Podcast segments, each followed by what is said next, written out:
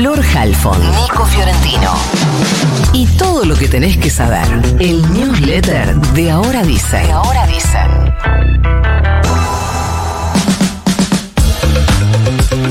Si algo no podemos decir por estos días es que están faltando noticias. Después del aumento del pasaje en colectivos y trenes en estos días en el área metropolitana de Buenos Aires, ahora el gobierno nacional decidió disminuir el subsidio a las empresas prestatarias, así lo dijo. Eh, está hablando obviamente del servicio de transporte de pasajeros, pero está hablando de todo el país, lo cual podría llevar el pasaje en varios puntos del país a unos mil y pico de pesos.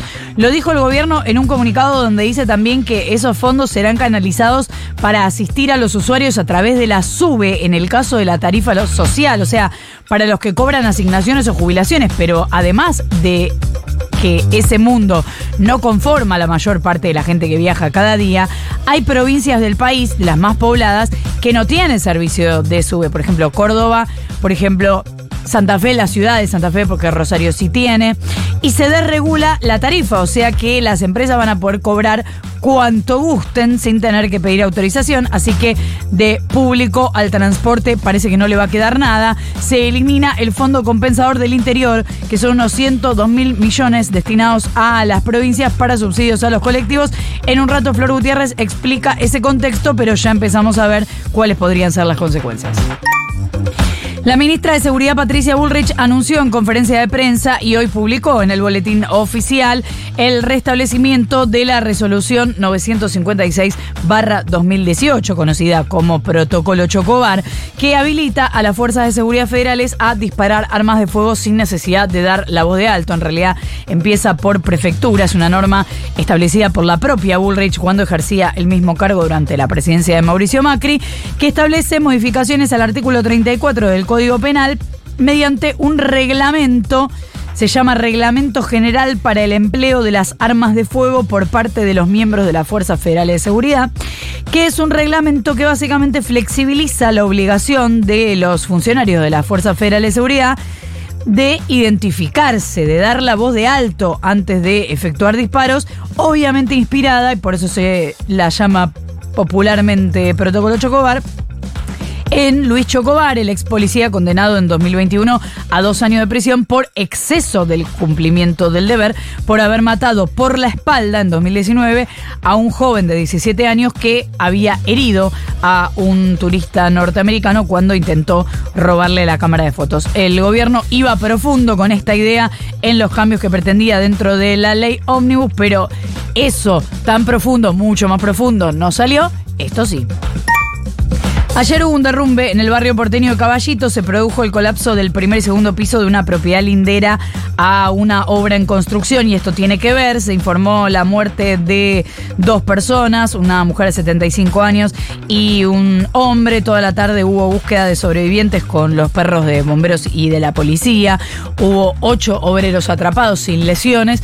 Todo esto sobre la avenida Pedro Goyena al 500 y por supuesto ahora empiezan las investigaciones de rigor para analizar responsabilidad de lo ocurrido, pero adivinen si los vecinos habían denunciado ante el gobierno de la ciudad irregularidades de la obra unos días antes. Bueno, eso sostenía ayer un grupo de vecinos que se acercó al lugar, ahora obviamente lo van a analizar en la justicia, pero estaban construyendo al lado en esta obra de construcción estaban construyendo un estacionamiento, es decir, estaban haciendo trabajos eh, en el subsuelo en el marco de los mega permisos, vamos a llamarle, que tiene la ciudad con el código urbanístico más reciente, el de 2018, que tanto se le criticó a la reta, incluso lo criticó el jefe de gobierno actual, Jorge Macri, cuando estaba en campaña, pero no hay noticia de lo que piensa hacer Jorge Macri con eso, si es que piensa hacer algo.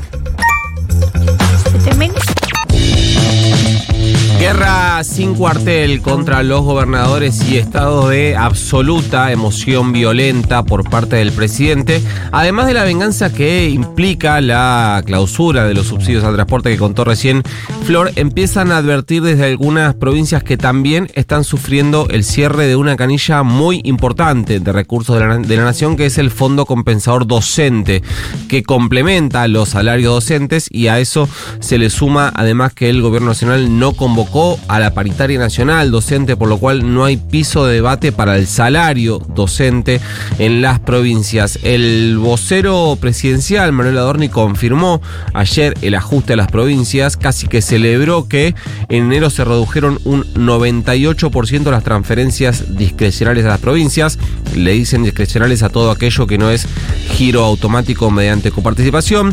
Dijo Adorni que los recursos que corresponden a cada jurisdicción se están enviando a través de las transferencias automáticas, esto que yo les digo, de la coparticipación, y dijo que las discrecionales, que son las cajas que se han utilizado históricamente para hacer política, se han terminado. Se terminó la plata para recitales, dijo eh, Adorni, recitales de dudoso financiamiento, para organizaciones sociales que solo buscaban el beneficio de sus representantes, para el empleo militante. Bueno, esta es la línea del gobierno contra las eh, provincias. Hay 13 provincias que directamente recibieron cero pesos el mes pasado eh, a través de estas transferencias no automáticas. Son Catamarca, Formosa, La Pampa, La Rioja, Río Negro, Salta, Santa Cruz, Santiago del Estero, Tierra del Fuego, Chaco, Chubut, Entre Ríos, Jujuy, San Luis, San Juan y Santa Fe. Y se los digo así porque no busquen algún tipo de discrecionalidad respecto al color político de cada provincia, fue bastante masivo.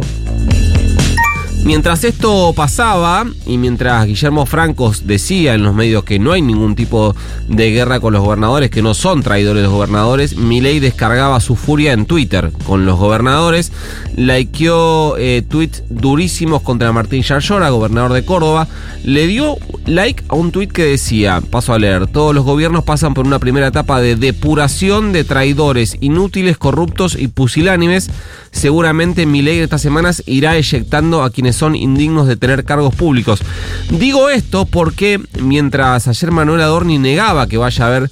Eh, renuncias o salidas en el gabinete por el vínculo de algunos funcionarios con algunos gobernadores, eh, aparecen estos likes del presidente que lo que hacen, lo que indican es más bien lo contrario. Ahí los que están en la mira, lo contábamos ayer, uno es el titular del ANSES, Osvaldo eh, Giordano, que viene de la provincia de Córdoba, pero además hay dos cordobeses que también vienen de un acuerdo macro que alcanzó Milei con Schiaretti, que son justamente el secretario de Transporte, quien tiene que ejecutar la clausura de, mm, del Fondo Compensador para el Transporte, se llama Franco Mogueta, y el presidente del Banco Nación, que se llama Daniel Tiliar.